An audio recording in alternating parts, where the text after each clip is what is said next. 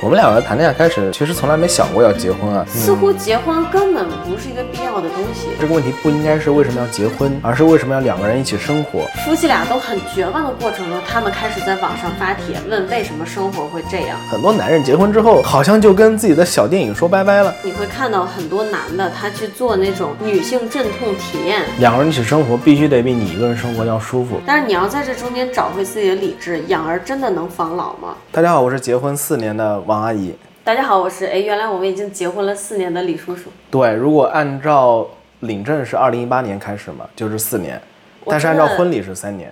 啊，我真的没有记忆呢。四年说长不长，说短不短哦。感觉就一瞬间就过去了，对吧？其实今天我们就是想聊聊关于婚姻的话题。因为我们俩呢是在美国恋爱，在美国领证儿。中国办婚礼，然后现在居住在日本，周围的朋友差不多都跟我们一样，二十多岁，三十出头。其实我们在第一期里面是聊过一些跟婚姻有关的话题的，但这一期呢，咱们想专门做一个对深入的去去聊一聊吧。对对，一个是结合我们在不同国家横跳的这个经历啊，分享一下这些经历对我们两个婚姻观的影响。那咱们从哪开始聊呢？要不然咱们先聊一聊咱们是怎么领证的。对领证这个，先从比较轻松的话题入手，先说说咱们在美国怎么领证嘛。我们两个谈恋爱开始，其实从来没想过要结婚啊，就不是说没有考虑过，而是压根儿不觉得有必要去考虑这个事儿，因为我们是，呃，我想想，刚认识的时候是在大学的课程上认识的，就过了三四个月就开始同居了，啊，当然那个时候还不对，那时候还不算啊，这就是有记忆的人。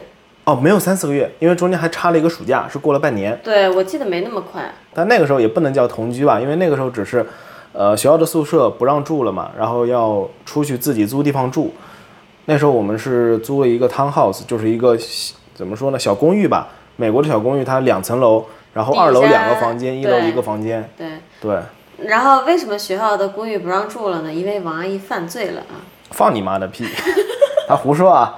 那时候是因为只有大一的新生可以住公寓，然后你如果你大二了呢，他会优先把这个公寓啊分配给其他的新入校的学生，你是二年级的学生以上的就最好是出去租了住了。然后你当时是大一的头半年住的学校宿舍，对，是不是后半年我们去留学了？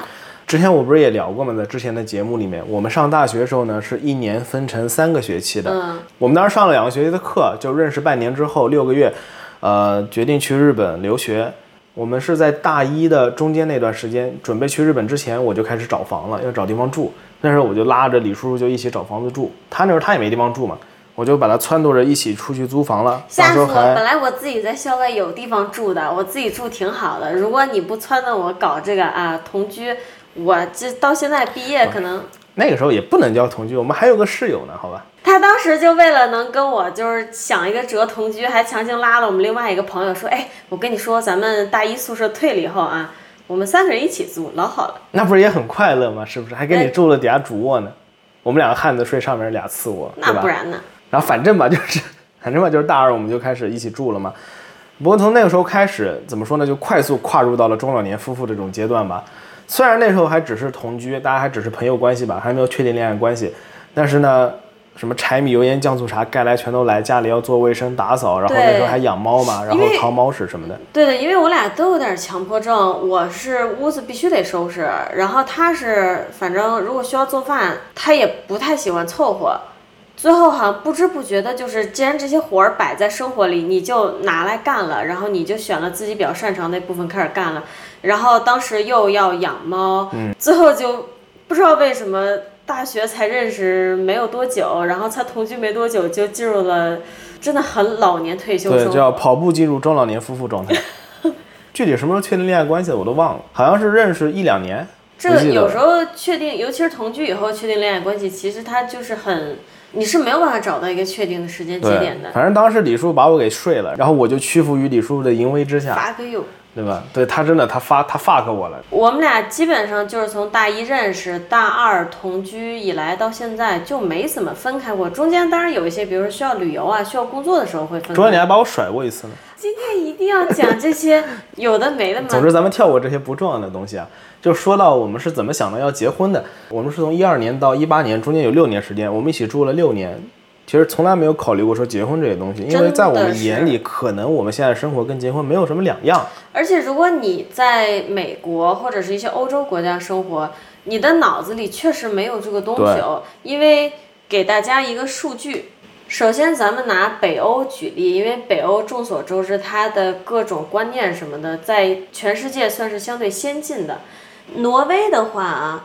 它现在的每年的结婚人数是在不断下降的，其实全世界都有这个趋势，但它比较严重。而且呢，它不管男性和女性的结婚年龄也都是在逐年增长的。现在男性在挪威的平均结婚年龄是三十六了，哦，这么高，女性是三十四，其实是很高的。所以像我们当时大学才毕业的话。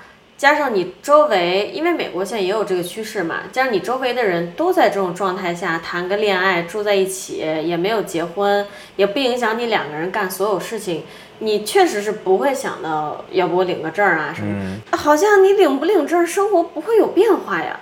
咱俩不有这种感觉？对的。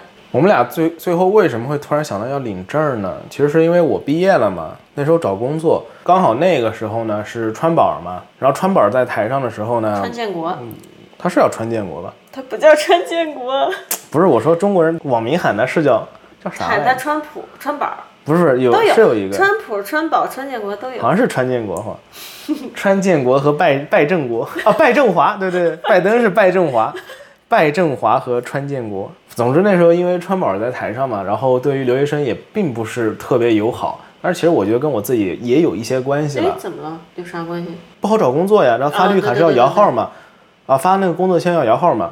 然后那个时候呢，我的专业呢，去工作的地点公司都是很小的公司，小工作室，一个公司可能也就十个人不到吧，特别小。然后他如果要接受你这个外国人呢，他要先花一年时间培训你，让你去熟悉他们的工作环境。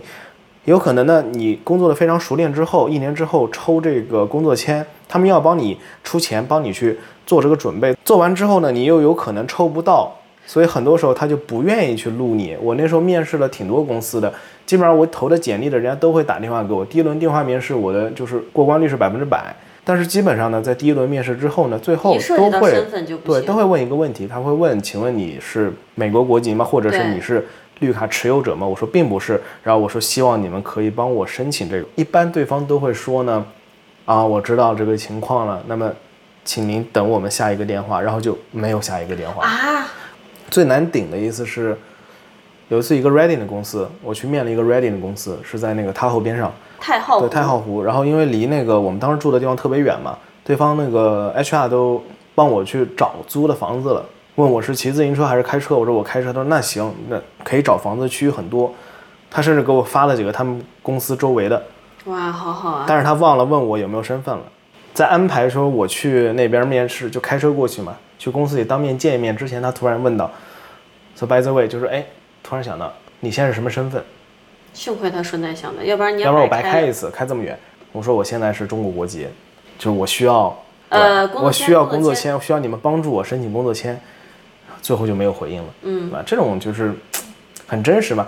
不过也是因为这个压力，我当时跟李叔叔他也知道我这个情况嘛，我们当时就想到领个证儿吧。对，这个是在咱俩认识六年，你刚才说是吧？哇，你这个。不止六年，有记的人啊，对，是六年，是六年，二零一八年的时候。所以你看，我们俩从认识啊、恋爱、各种同居啊，都耗了六年才想到说领个证啊，而且是迫于身份的压力，就说明确实就没有走这根筋，对，没想。仔细想想，如果那个时候真的没有没有因为就找工作这个事儿啊，而迫切的这么需要结婚的话，可能到现在都没到现在都不一定会领证。但是领了证，他当然有其他的一些。好处一个是它确实从法律上保护了双方的个人的一些财产和权益，它是有其意义的。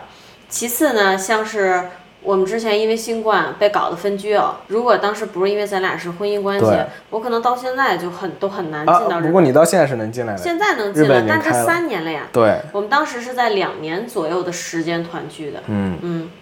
反正就是你怎么去看待结婚证这个东西。说回咱们的话题，其实当时还有一点是长辈啊，是 爷爷奶奶，是我爷爷奶奶。对，我爷爷奶奶到现在都特别着急，我们俩什么时候要孩子，什么时候要孩子。对，那个早几年是着急你俩啥时候结婚，这两年是着急你俩啥时候要孩子。其实我觉得，怎么说呢，我还挺坑爷爷奶奶的。就是我结婚是同龄人中间算是最早的，我就不是算是了，我就是最早的。啊，对，你是你周围朋友里最早。我二十四岁结的婚嘛。我操，原来你这么年轻的，好家伙！对，但我爸更屌，我爸二十岁都把我生下来了。他们那一代人是这样的呀。我爷奶当时很开心，觉得哎呦不用我催，婚都结了，对吧？婚都结了，结果等到现在还小孩都没有。对。刚才提到的受大文化影响，为什么我们脑子里就没有结婚这根弦儿？因为美国有太多太多的人未婚生子，美国的环境是女人是可以一个人带孩子的，或者男人是可以一个人带孩子的。像咱们国内现在，如果你女的未婚生育，孩子户口都不好上啊，是啊，在美国是至少没有这个问题的，所以这个压力就去掉了。也有很多人呢，美国离婚率也很高嘛，嗯，结了离了的，离了后你就约等于又是单身了，甚至单身带孩子，这都是一个很正常的状态，似乎没有影响大家不结婚就谈恋爱带孩子，或者离了婚回归单身以后带着孩子谈恋爱，不带孩子谈恋爱，他们以各种各样的形式在生活，似乎结婚根本就不是一个必要的东西。我们当时其实也是这样嘛。从本质上来说，婚姻它只是一个规定财产分配的法律的形式而已。它并不能帮助你在婚内跟对方更好的相处，或者生出一个更漂亮的孩子，或者是赚更多的钱。它，它确实并不帮助你。其实，在咱们中国人眼里，总是觉得婚姻是对两个人就套上一种，怎么说呢？像一种保险，像上保险一样的。对吧？中国人总是会这么想，但实际上可能这个保险并不来自于婚姻本身，只不过来自于我结婚了这套舆论社会枷锁。反正国内的这个婚姻环境是很复杂的嘛。我们俩这种其实属于很典型的王阿姨需要一个身份，她得跟一个有美国身份的人结婚啊，听起来有点功利啊。但其实你想，我俩都谈了六年才考虑到这个事儿，就说明脑子里还确实没有那点功利的东西，而且一般都是说，比如说。一个人冲对方的身份，一个人冲对方的钱，俩人一拍即合这种，我们俩真是，他当时天天就穿一个破了洞的袜子，他的衣服好多都是破的，我们俩恨不得到结婚左右就打算领证为止，我根本摸不清他底细的，你可能也不太摸得清我的底细，对，摸不清，就觉得俩人在一起六年挺合适的。你叔一天到晚给我吹牛逼，哎，我以前泡夜店泡的时候 被从轮椅推着出来，我也不知道这个姑娘她以前到底干嘛的。怎么说呢？嗯。就是，所以我们两个的至少说领证的决定是基本上不基于一些外因，不基于说我求你的钱，你求我的钱，或者是我求你的身份，你求我的身份。它更多的是一种我俩根本就不想要这玩意儿，但是呢，最后的最后不要这个玩意儿，俩人可能不能在一起住了。嗯，对。所以去领了一个证。然后这个时候，其实他也不是受家里长辈的影响，因为咱俩家里长辈基本都是我们家里长辈对撒手三不管，不怎么催，主要还是说这个工作的问题。我们家那长辈其实不是特别催吧，虽然爷爷奶奶会催，但爷爷奶奶也不能非常熟练的使用微信、QQ 这种。智能通讯设备，甚至不能很熟练的使用普通话，对吧？也只有偶尔跟家里打电话的时候，爷爷奶奶在的时候才会问那么一句。对，其实我觉得这都不能算催了。你跟我周围那边朋友每天接受到的催婚压力，那完全不能比。哎，我们周围朋友有一些催婚生子压力很大很大的，我觉得还挺惨。然后我的直属上司呢，对吧？我我爸我妈不闻不问到什么地步呢？当时就跟他们说了一句，说我跟一个女孩子同居了。你爸老高兴了。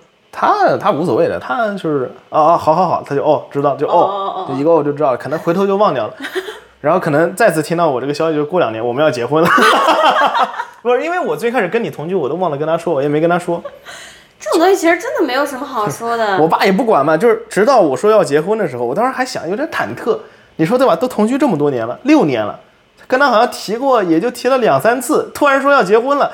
他会不会有意见？实际上他也没啥意见。他当时说了一句，我觉得按他的性格，他会有啥意见？没啥意见。当时他说了一句让我印象很深的话：假如你出去买鞋子，你自己穿的，你回头问我，我觉得鞋怎么样？他妈我哪知道啊？脚长在你身上。然后呢，结婚之前他们有来过美国一次，算是见家长。对，我们也挺离谱的。我们俩结婚之前，双方父母就见过一次。到现在双方父母见过两次，一次是领证，一次是结婚婚礼。对，过来之后呢，本来说是来美国玩一圈。要见见家长啊，对吧？见见李叔叔，看看这个儿媳妇儿这种。结果因为在美国玩实在吃不惯，本来就待一个月不到吧，花大价钱改了机票，提前俩礼拜就飞回去。哎呦，给我笑死了！哎呦，老迷的，他爸妈跟他妹老中国味了，外国东西真的是很难下口。就是去机场的时候嘛，送他们去机场，一路上三个人欢声笑语，非常开心，很兴奋地探讨着我们回国落地之后要先去吃火锅呢，还是先去吃那个牛蛙呢，还是先去吃螃蟹啊这些东西。反正都是美国没有的。哦，特别牛逼！在美国的滨海小镇上，我们家人用热水壶煮泡面，加花生米，顺带喝一瓶白酒，这样的史诗级成就。别说了，一个特别美，美国加州很有名的海滨小镇，我和王阿姨非常有情调的找到了一个意大利餐厅去吃意面了，然后他们仨蹲在旅馆里面，实在不愿意吃外面的东西，整了泡面。我觉得怎么说呢，也是一种对生活的追求。但是我觉得吧，如果能有那么一个小矮桌给我搬到沙滩边上，来一罐花生米，再来一瓶二锅头，我也觉得挺享受的，特别搞笑。反正我家人就这样，对的，我家里人也是，完全不管的。我妈也是在这方面对我管的特别少，我印象特深。以前问过她一件事儿，我说我要是同性恋你怎么办？我要是喜欢女的你怎么办？然后她特别逗，她说那那我能怎么办？我也不能怎么办。我跟你说，就咱俩这种放到国内去太难了想结婚太难了，想在一起很困难的。对，就说世界真的是很不一样，像咱们处在这样的世界，然后有一些人他处在一个可能他都二十六岁了，晚上十点以后回家，家里人都要骂他的世界。咱俩有两个很大的问题啊，就放在国内这种问题就是很多的情侣都是迈不过去的，在家长面前，一个是年龄差，嗯，光这个就能打倒很多人了。对，还有一个就是你是北方，我是南方，不是本地的，你会觉得说年龄差还可以理解啊，这个现在大家很多观念还比较守旧，他不接受，然后你就觉得，哎，这个一个南方一个北方有什么了不起啊？但其实国内啊，很多家长啊，他就愿意孩子找本地的。虽然我也不知道是为什么哈。哎，他们之前怎么说？有一个原因是说，觉得本地人互相都知根知底儿的，有可能。心里踏实，其实怎么着？其实啊，这个还是我刚刚说的社会舆论的枷锁。你想，大家家里都认识，你也不好意思做点什么事儿，会觉得那出去丢脸。哎呦，中国人很多都是靠这种社会舆论的枷锁。你说你做个人怕丢脸，结个婚怕丢脸，生个孩子怕丢脸，做个工作怕丢脸，你这一辈子不是在做自己，是在做丢脸。或者我觉得可以换句话说，是社会舆论承担了非常多本该由法律来负担的职能。对，你现在要靠一个人的颜面来约束他，而中国社会很多都是靠这个。是的，你听了这些，你可能就会发现，实际上父母在子女婚姻里其实作用是很大的。首先，你最好就是少干涉。王阿姨她爸说的那句话，我觉得是至理名言。其实说白了就是别人的事儿，你又穿不进这双鞋，你又体会不了，你管啥闲事儿？哪怕是父母，你也确实做不到百分之百的了解子女。嗯，据我观察，我自己的家庭、你的家庭、周围朋友的家庭，父母没有他们想的那么了解子女的。而且你看，现在我们俩过得也很好，不过咱俩在频道里说这个怎么说呢？说给自己听吧。等我们以后自己如果有一天真的做父母了，是的，虽然暂时好像没有这个打算就，天天最好是以后好像有点不敢在频，万一我给我奶奶听到了，要要过来把我头拧下来。真的就是希望我们以后如果做了父母，我现在就很恐惧。其实我以后可能会写张纸条贴在自己脑门上，少管孩子闲事儿。你贴在你脑门上，你自个儿是看不到的，我照镜子就能看到了，你还得要照镜子才能看得到，那。我贴你脑门上少管孩子闲事儿。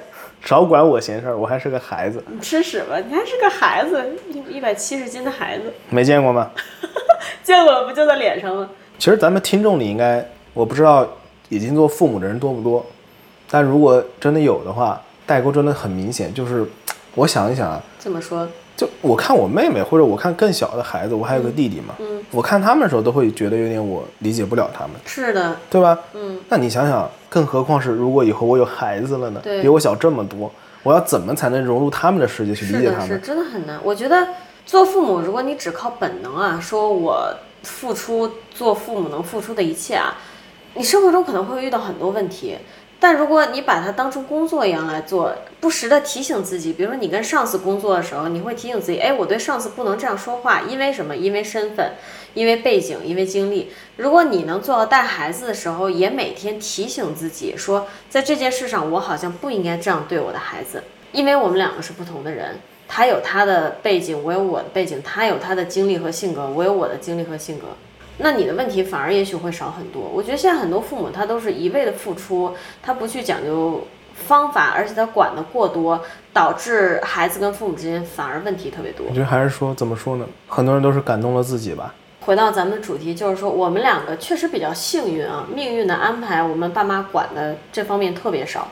我是像我从很小谈恋爱这些，全都跟我妈讲。我连中学谈恋爱、小学谈恋爱的事情都会跟她讲。他真的不管的，而且事实证明，父母越放松，跟你聊的越多，其实他们作为父母能从你身上了解到的事情也更多。反而是那种管得特别严的父母，子女什么都不告诉他，他们之间的问题就特别多。那我也差不多哈，跟我爸说太多了。我爸对我的判断就是，我从小到大就是被人甩的，因为我每次被甩都会跟他逼逼，逼逼多了就变成这样的。可啊，哎，我们家对我的恋爱是有需是有要求的。我突然想到，是有一条。底线的，不不不，不能做基佬，没了，不能做基佬，呃，底线太低了。我以前有一次，我以前有一次上初中时候坐在车后面，然后跟我妈扯皮，我说出去玩，然后我妈问跟谁玩，我说某某某，她说哎又是他，就是猴猴，就是我发小，怎么又是他？他他说你怎么每个礼拜你怎么不都不和女孩子出去玩呀？我那个时候忘了我说什么，大概就是我支支吾吾没有说话，结果我妈突然急刹车，回头问：“你不会性取向有问题吧？” 我印象特别深，太搞笑了。可能除了性取向之外，我的家庭对我就没有任何恋爱方面的担忧了。毕竟他们可能觉得我被甩的经历也非常足够，也充分的了解了如何谈一门恋爱。其实我觉得这就像刚才说的。你让父母了解的越多，或者说父母宽容一点儿，给自己一些了解孩子的机会，你反而会发现孩子可能是很靠得住的，也多给自己一些跟孩子对话的机会，对吧？那咱们既然都扯到这儿了，虽然好像跟主题没有什么关系，要不要聊聊咱们领证的过程？要的，因为我们是在美国领的证嘛。嗯，就还是跟我们平时日常生活一样随便的。我们就因为怎么说呢？就算聊得再海了去了，可能也只能聊五分钟吧，因为真的太简单了，真的太简单了，毫无仪式感，跟国内那种两个人还去拍个照片红本本，对的，完全不一样。但这不是美国人的常态啊，美国人尤其是他们那些会去旧金山教堂结婚的人，美国是这样的，他们会把结婚和领证有时候简单一点放在一起，去领证的时候呢，然后就穿好比较简单的白裙子呀、婚纱，拿好手捧花。约上朋友，对，哇，那咱们真的好随便啊！但是也分人，我只是说有这么一种美国人，他比如说会反而比咱们重视一些，嗯，所以这个不是一个国籍问题，或者说一个什么问题，他就是有的人会做这种选择，我们就是完全躺平了，超躺平。那我来用非常快的贯口，哎，不要贯口吧，就是我比较精简的说一下吧，嗯。要报菜名了，开始不算报菜，就是反正那天咱们俩就去了一个平平无奇的建筑，穿着平平无奇的衣服，是的，去领一张平平无奇的结婚证。衣服上还写了俩字啊，对我衣服上还写了字儿，我写我衣服上写的是感谢室友不杀之恩。对我衣服上写的是朕就是这样汉子，好像是，就是之前故宫文创特别流行的那个文化衫，当时，然后穿的也很随便，而且那个时候是我们俩最胖的时候。对。胖的，现在那时候拍的照片我都不忍直视。但我确实背了我最贵的一个包。啊操！我那个脸就要从镜头里淤出来。那时候我那时候我有一百九嘛？特别胖，我的妈呀！然后那个，但他也不是完全躺平。呃，结婚还是有一定要求的。我记得他说，首先你婚戒必须得有，是吧？啊，对对对对对。其实没啥，他就要求一个婚戒，然后带好自己的证件，因为咱俩当时应该是互不是是这么说的。他不要求婚戒，如果你要去参加那个小仪式，超简单的仪式，在那美国，我们去的是萨克 Sacramento，是加州的首府。哎，说是首府，实际上城市非常破败了。哎，老破了。那个结婚登记的地方呢，周围全是流浪汉，然后那个特别普通的一个小平房，一个小建筑，它里面有一个小房间，布置成教堂的样子，但它看着完全不像教堂，特别土，就是中间挂个十字架，然后牵点花什么的。对，那种彩儿绿色的叶子加上彩儿粉色的塑料花儿，然后拴一拴，挂一挂。但是他当时好像是这样，美国结婚是办手续、填文件是一步，嗯，然后还一步就是在那个小的教堂里得有牧师的监督下宣誓的、那块儿是必须有的部分，但不是，那是可选的吧？那个好像不一定是当天，我记得那是可选的。它有很多形式，但你必须有宣誓这个步骤。啊是吗对，哦，那我那我记得没错，就是说你如果要去宣誓，你必须得有戒指，哦因为有个交换戒指的这么一个过程。反正它还挺，只有这个地方特别复杂。首先就是文件这一块儿，其次就是你通过各种各种形式，你可以宣誓，然后就是那种你王阿姨愿不愿意接受谁谁谁，比如李叔叔当你的妻子，然后一生无论生病还是什么照顾，就就就那段词儿。这个美国那边也挺有趣的，就是这种能帮助你完成这个宣誓任务的牧师啊，其实什么人都能做。对，当时我朋友考虑领证儿的时候，因为刚好在新冠期间特别难搞，我们俩还考虑过，要不让我直接去考一个这个证儿去，然后让他找我来宣誓。反正就是我们那天咱们俩去领证的时候，我去的路上还是挺兴奋的。到了地方，对火焰就熄灭了，看到那个 这个建筑啊就一点，我看着导航说没导错吧，就这儿。然后进去之后排队，排队之后填表，填那个表像什么？就好像签证申请表，特特别长，写好多信息，什么你出生年月日啊，乱七八糟的。然后，填完这个表，拿拿到那个结婚证，那个证看着像也就像一个他的证儿是一张纸，不证是咱们国内那它种红本证。不像一怎么说，它就是一张表，特别详细的表。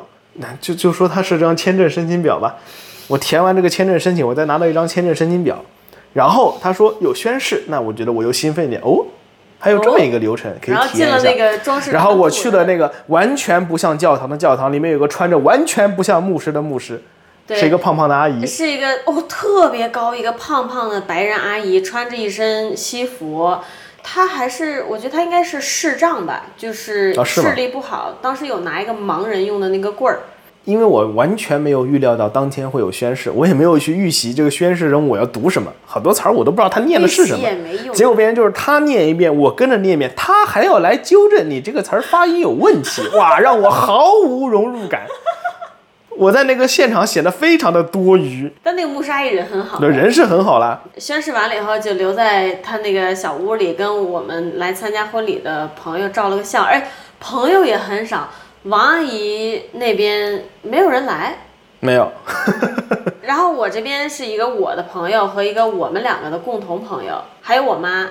那会儿什么时候啊？我那边专业的朋友也没来呢。是不是因为咱俩就觉得太，当时也不知道到底那个领证是啥样子，太啊，是这样的，咱俩当时就准备闪婚，就随便去领个证就完了。但是呢，你跟你朋友说了，然后李李叔叔的姐妹非常的热情，就呼就冲过来了，所以就多了一些参赛选手但是很。开心啊！现在觉得他们来是一件好事儿，对觉得非常开心。这就是我们非常仓促、也很随便、也很懒的领证过程。就领了证儿了，然后当时宣誓完了，戒指戴上，戒指戴上那一刻还是很开心的。但是最逗的就是，可能只有在领证的那一刻有一点儿兴奋感。我们开车回到家以后，又回归了老老夫老妻的生生活，对。话说这个戒指哎，这个婚戒我虽然一直戴着，但是它最有用的，你以前也说过吧？这个戒指在我这儿最有用的是，我敲鸡蛋的时候把它放在那个台面上，可以把鸡蛋放在戒指里，它就可以立住，我就不用怕它滚来滚去。哎，总之吧，我们当时美国领完证之后，其实有也有稍微考虑过，要不要也回国领个证儿，因为美国那个证儿怎么说呢，领的太没有存在感了，好随便啊。对，而且考虑到日后，因为我们两个老是在各种地方乱窜嘛，万一办事儿的时候有需要的话，当时我也上网做了一些功课，一般是这种跨国夫妻是两种方式，一呢，你在中国领一个证儿，在外国领一个证儿，你有俩证儿，而且结婚日期不一样。我们俩想来想去，觉得太这个麻烦了好像很怪。对，还有一个方法是，你在外国领一个证儿，然后你在当地的领事馆去公证一下，是不是也可以你？啊，当然你也可以带着你国内的结婚证来外国公证嘛，反正就是走一个公证。我们当时就是去的领事馆，把我们那个美国的结婚证给公证了一下。那后来咱们其实也有办婚礼了，虽然我们这么懒啊。我一开始是拒绝的，其我也是拒绝，咱们俩完全没想过。你像一般中国人嘛，咱们周围朋友都是领证儿加婚礼一条龙的嘛。对，而且中国人现在大部分吧，算大部分，反正就咱就说一部分的观念还是婚礼其实才代表两个人正式在一起。我周围很多朋友问他们你什么时候结婚的？他们回答的日期呢都是婚礼的那个日。期对，其实当时我们俩都不太想办婚礼，觉得特别麻烦，因为你在网上看了好多那些东西以后，你就开始恐惧。光一个早上五点起我就不行啊。呃，但其实反而这个婚礼是王阿姨说服我办的。她当时跟我说啊，你啊你看你自己都不记得了，我记不得。你当时跟我说说，哎呦，我跟你说，你不喜欢也办一个啊，结婚照照还是要照的，为什么呢？那要过好多年以后你再来找我算账，说当初对对对对对啊！为什么不给我我想起来了，对对对对对对对。我想想也是，我想想，要是好多年以后，我突然想办婚礼了，然后当初我没办，我可能又要跟自己急，又要跟王阿姨急，这不太好，那就办一个吧，就办了，但是有一点我们两个是高度统一，就是两个懒批，坚决不早起。两个懒批有很多。咱们这期就不说了，要不然这个一期全都要说这个了。反正我们的婚礼确实是按国内的套路来的，我们是在对在国内的套路的大框架下，做了大量的魔改，办成了一个非常反常规的，也不算完全反常规，嗯但是把它调整到在我们本地算是非常反常规了，是这样非常反常规。不，在我们本地就是说什么吃饭跟仪式完全分开了就没有，我是没见过。啊，北京大城市，我们这种二线小地方，哦差的我们这虽然说是二线，然后就是个三线城，这种小地方还是挺反常规的。哦，还什么不收红包啊，然后这种仪式跟都分开这种，对对哎对，啊，那这么说吧，咱们以后有有机会再单独搞一期来给大家分享一下我们俩的婚礼攻略，做的比较还是比较好玩的，挺有趣的。那么如果想听这个，记得点赞、订阅关注、分享，对吧？期待咱们以后更新 一键四连。啊。那咱们就是扯了这么多，回到今天主题吧。今天主要咱们想聊的还是关于婚姻的思考了。接下来关于我们两个对于婚姻的思考这方面呢，我们想分几个部分，它大概包括：首先你为什么结婚？其次呢，如果我们选择了单身又怎么样？下面就是婚姻中的责任的分摊和沟通。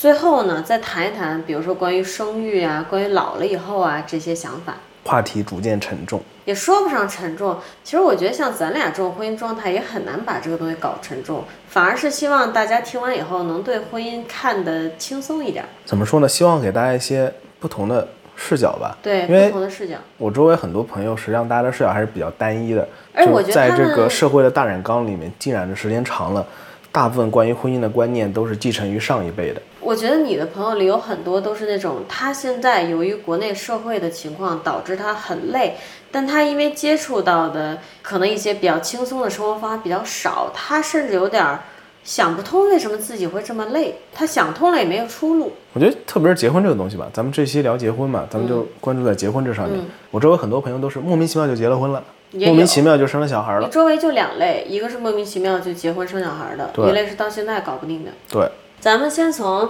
为什么要结婚开始。那这个答案肯定不是说哦，因为我父母说我年龄到了，今年结婚，明年生孩子，肯定不是这个。对，结婚，首先我俩的感受最重要的一点就是，你婚后两个人生活了，他不能比你一个人生活的时候更加不愉快，他得让你的生活负担减半，快乐度至少说不变，经济上至少说不变，经济水平。你像我看咱们国内很多人，不是我们自己的朋友啊，各种各样网上的，他的婚姻状况都是他结了婚以后没有以前快乐了，钱还要放到家里花，然后每天抠抠缩缩的，房贷也来了，车贷也来了，孩子幼儿园的钱也来了，奶粉钱也来了，然后还要应付各种长辈什么的，他一切东西都减半了，反而是。其实这题我也想回答。首先，我想说的，对我来说，这个问题不应该是为什么要结婚，而是为什么要两个人一起生活。因为我是比较讨厌结婚这个概念的，我觉得这是一种社会舆论的枷锁。所谓的结婚，实际上在很多人的生活里面，它只是两个人一起过日子了，搭伙过日它子。本身就是，那么在我眼里，为什么两个人要一起搭伙过日子呢？目标是为了一加一大于二。嗯，因为生活很困难，两个人一起，如果一加一等于二，甚至是一加一小于二，那根本没有必要一起过日子，对吧？你两个人在一起，肯定要生活变得更轻松，能够分担家里的家务，能够让工作压力变小，获得更多的快乐，有这些增益 buff，你才应该结婚，对。对吧？我举一个非常功利的例子，一个公司它有那么多个部门，它能运营的好，就是因为它各个部门各司其职，每个人都贡献了自己在这个方面最专业的技术，导致你整个公司能以最高效的方法运营，赚最多的钱。这当然是很功利的说法，但婚姻也应该是这样。嗯，那我再举一个比较生活化的例子，你打游戏，你一个人单排，跟你找一个人双排，你干嘛要找一个人双排？肯定是要么这个人，哎，他相声说得好。你们打游戏，他那一边说相声，你很快乐。是在说你吗？对，那要么就是他技术比较强，他能带你赢，你总归得两点得搭上那么一个来，让你这个打游戏的过程比单排要更爽，那才应该去找一个人跟你一起玩，而不是自己一个人玩。对，而且同居和结婚都是这个道理，它不局限于领证结婚。而现在呢，社会上很多人呢，我周围的很多人甚至啊，并不是因为自己想找一个人去双排。而是因为周围人都在说，你别单排了呀，都这个时候了，快找个人一起打快给自己找一拖油瓶啊，找两个人一起打游戏啊，然后再上一个新的拖油瓶啊。是因为这个原因才去领证结婚？那我觉得这个呢，在我眼里是应该规避的，它并不是去找另外一个人一起加入你的生活的理由。这个我确实同意，他只有一个个例，咱们只有一对朋友，他们就是这么好像。家里觉得差不多到年龄该结婚了，他们就结了婚了，通过人介绍，然后俩人现在过得哎，个例肯定是有的嘛，快乐肯定是有。你想，如果是长辈找的，找的本地的，大家方言习惯也一样，生活习惯也差不多，家里都认识，每天一起搭伙做饭，哎，一群人过来一起热热闹闹的，对吧？快乐的例子肯定是有的，但是快乐的例子是居多。我依旧觉得他不应该是理由，他应该是我们两人过得好，我们两人哎看对眼了，生活也不错，决定一起过日子，刚好。还有一个增益点是什么？我们都是本地人，我们方言也对得上，家人都认识，大家能一起吃饭。对，它应该是一个锦上添花的东西，而不是主要理由。因为像我们家，我跟王阿姨又有年龄差，又有地域差，又有国籍差，基本上所有东西都没有对上。但是我们现在一家人在一起吃饭，因为最近王阿姨的爸妈还有妹妹都过来了，我们一家人在一起吃饭，再搭上一个日本朋友，特别特别愉快。并不会出现说因为这些差异造成你家庭生活不愉快。家庭生活真正融不融洽，其实它是在个人的努力，在性格的调和、习惯的调和上面，而不是在那些地域偏见、年龄偏见上。我觉得归根结底的说吧，两个人一起搭伙过日子，目标是要给自己一个交代，是吧？你要对你自己负责。这个问题。是由你自己回答的，而不能由其他任何人来帮你回答，哪怕是你的父母，他们都没办法代替你回答这个问题。回答你和另外一个个体，你们一起生活会不会过得更好？这就像回到之前的例子，你找了一个你以外的人，问他，哎，你觉得我这双鞋穿上会不会合脚？他怎么可能知道？对。但是好像大家穿鞋这个例子就都能懂，绝不会找别人替自己选鞋。但是到婚姻上，似乎大家都觉得找别人帮我选鞋没有任何问题，这才是最大的问题。因为中国的婚姻太复杂了，很多时候是没办法避开长辈自己去做这个回答的。我也理解，因为其实咱们俩也在面临这个问题。就是说，因为你很多时候，无论是买房、买车什么的，未来照顾孩子都要依赖长辈。中国是一个非常依赖家庭关系的社会，因为在家庭关系以外，能给你的支持不足够，你只靠一个小家的两个人，嗯，来维持日常生活。那这也是为什么我周围很多朋友都不考虑结婚，不愿意结婚的原因。说简单点就是结不起婚，你说复杂点就是咱们刚刚说的那些。你看啊，咱俩朋友之间。婚姻状态差特别多，我的朋友女性居多，你的朋友男性居多。你可想而知，他如果还陷在中国的这个环境里，他真的是没有钱结婚。对，但这又是另外一个问题了。我觉得这个，这我甚至能单口相声单独开一期，我能聊很多关于这个国内的这个婚姻状态啊，大家结婚这方面的社会问题。虽然我不知道谈了以后能不能过审。你像我的朋友啊，其实包括我自己，最后都是变成了一种。我们大家在社会上经常看到的男的赚钱，女的在家里的情况，嗯，呃，但我的朋友其实女性这边都是自己有工作、有过工作、有工作能力，而且工作能力很强的人，只不过最后回归了家庭，因为各种各样的原因嘛，回归了家庭，包括我自己也是。那这个不代表说大家未来不追求一个，可能在追求一个更高的学历，或者追求一个别的工作，或者就是选择继续待在家里，这个都没有影响。最重要的一点是，无论我周围的这些女性朋友现在在家庭环境中是一个什么样的角色，她们的配偶是自己选择的，结婚这件事儿大多是自己做的选择。嗯，然后究竟作为女性要不要工作，还是要留在家里，都是他们自己的选择夫妻对的选择，不涉及到其他任何人。其实这也是我对于这种男女性别问题的一个我自己的答案，也是这样的。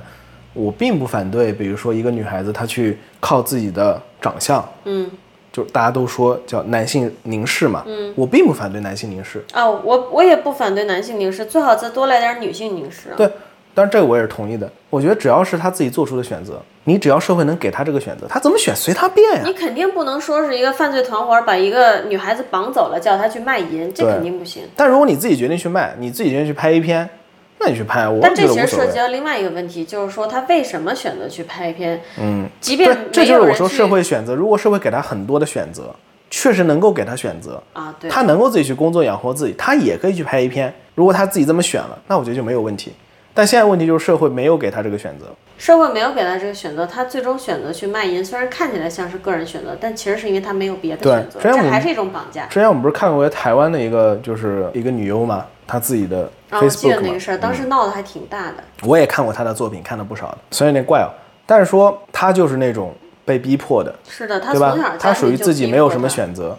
回到刚才那个话题，像我提到我周围有女性朋友，她最终回归家庭，包括我自己啊，我觉得这没有啥，因为其实王阿姨她生活的最终理想是留在家做家庭主妇，家庭主妇，家庭主妇哦哦哦，不够严谨，对，所以请你努力。操，这确实是一个个人追求问题。你像是可能如果跟我们两个的家里人爷爷奶奶啊、爸爸妈妈说，王阿姨其实根本不想工作，她只想留在家里喂猫、带孩子、做饭。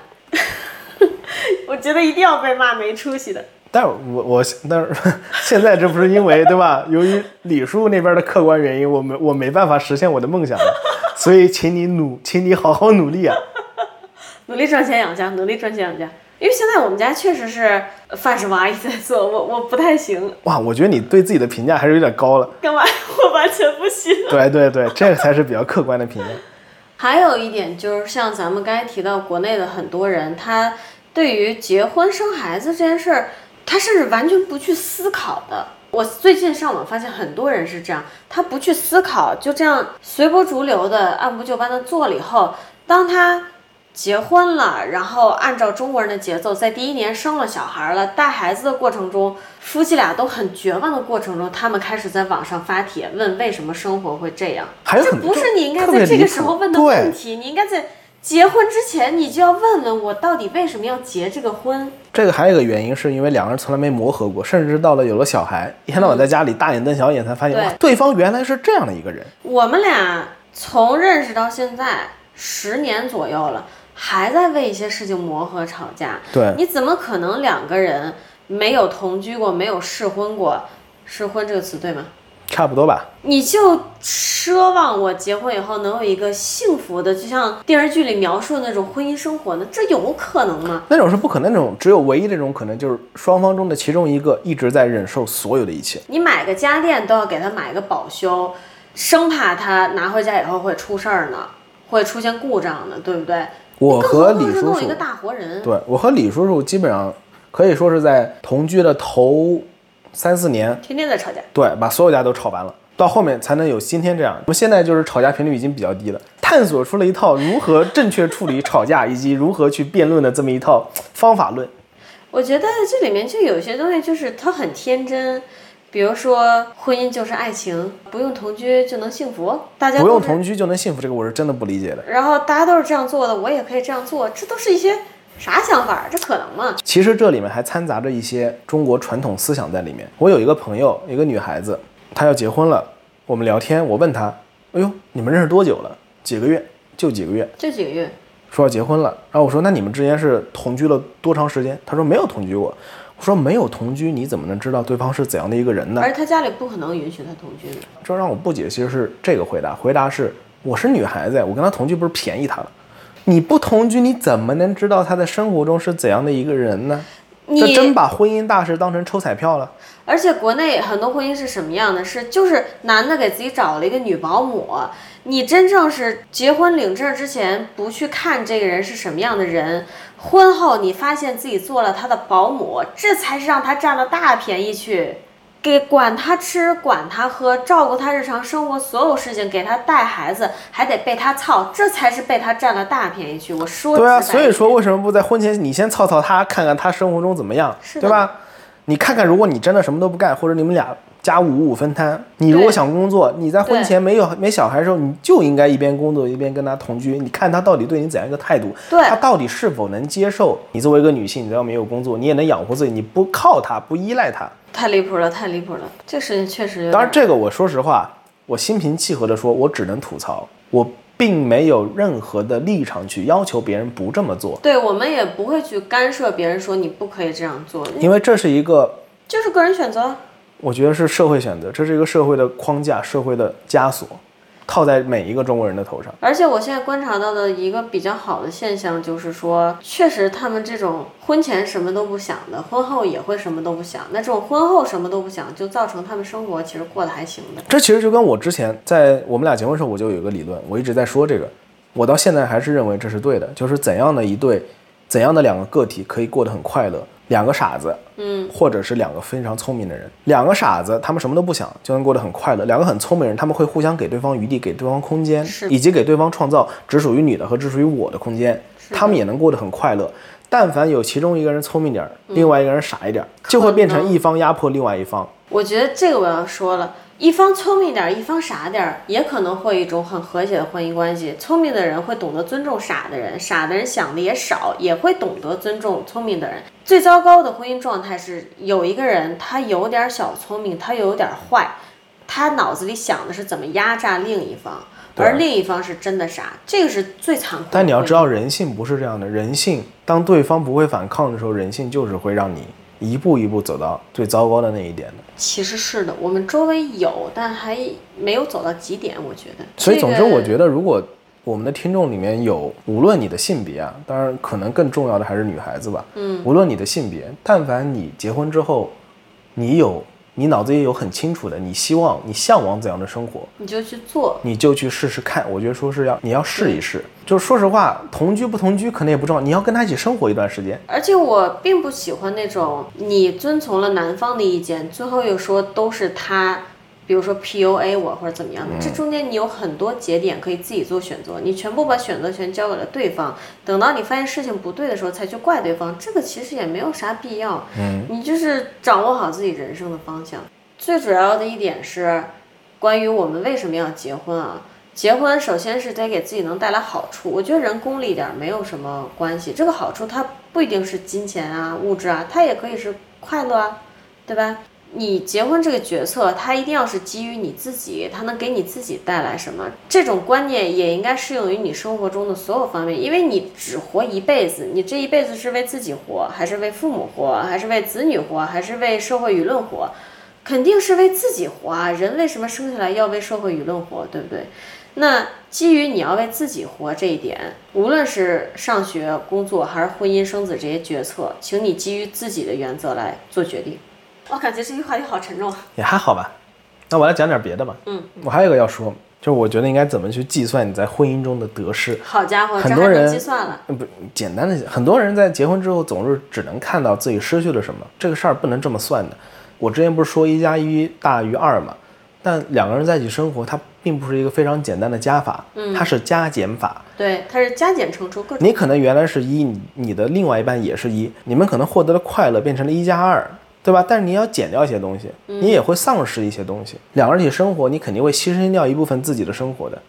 那你这么一说，我就有灵感了。嗯，说到怎么去测量自己婚后和婚前生活有没有变化，你比如说我，我并没有因为结婚就变成网上很多那种要在公公婆婆和老公的监督下早起带孩子、照顾家里家务、做三顿饭的人。我并没有失去我的睡眠，嗯，还是。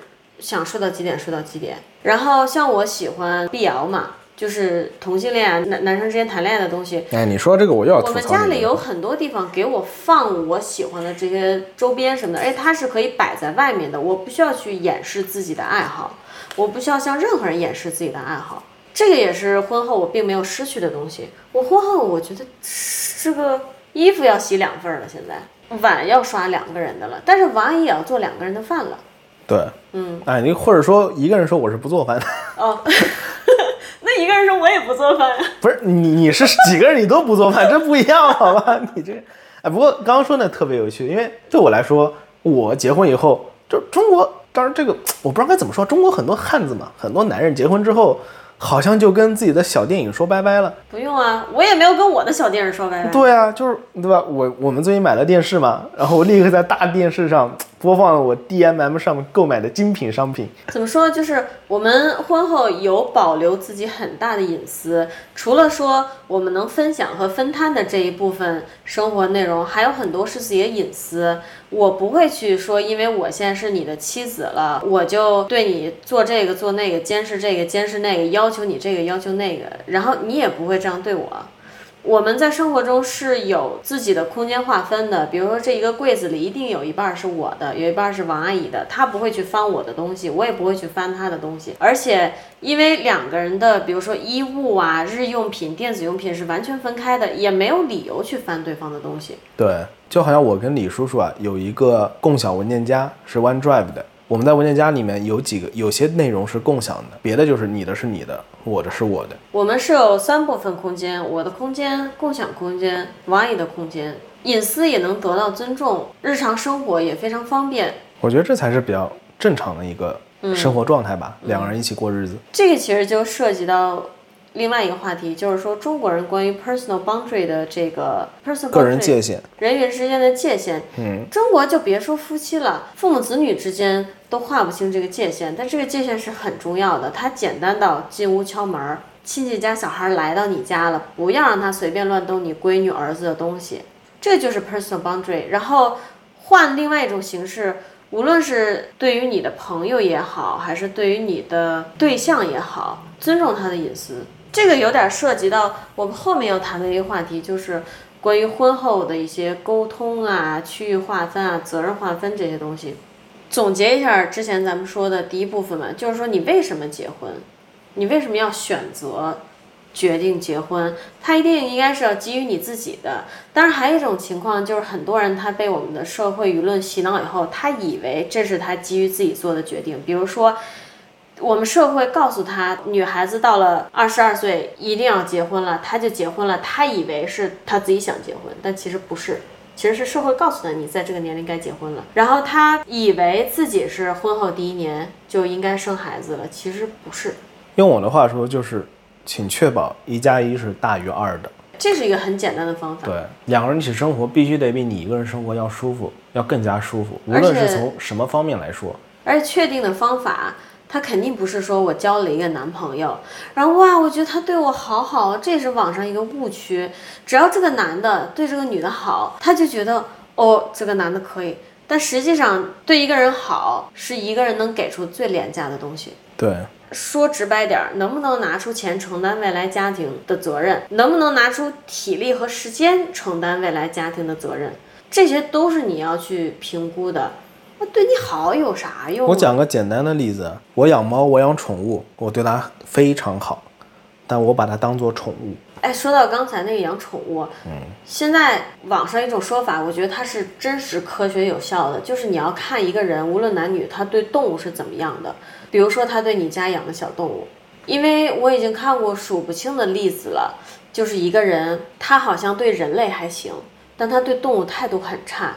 最后基本都被印证，他对人最终也不太行。至少可以从这个先判断，哪怕他把你当宠物养，他能不能养好你？呃，这说的真的，我觉得有点残酷，但事实是这样的。可能这反映出来是同理心跟责任心的问题。是的，其实是的。我接着刚李叔说那个，我觉得如果你是个女孩子要挑自己的另外一半啊，其实都一样，或者是或者是男孩子挑女孩都一样。很重要的一点就是看他有没有责任心吧。是。无论做什么事情。因为年纪轻的时候，大家谈恋爱年纪轻的时候也没有那么多的机会去判断别人对方工作怎么样，或者这个怎么样那个怎么样。对。但是有一点是共通的，就是做一件事能不能做到底。无论他做什么事，如果他但凡有一件事他是认真的，自己去找资料也好，去学习也好，我就要把这个事儿给做好。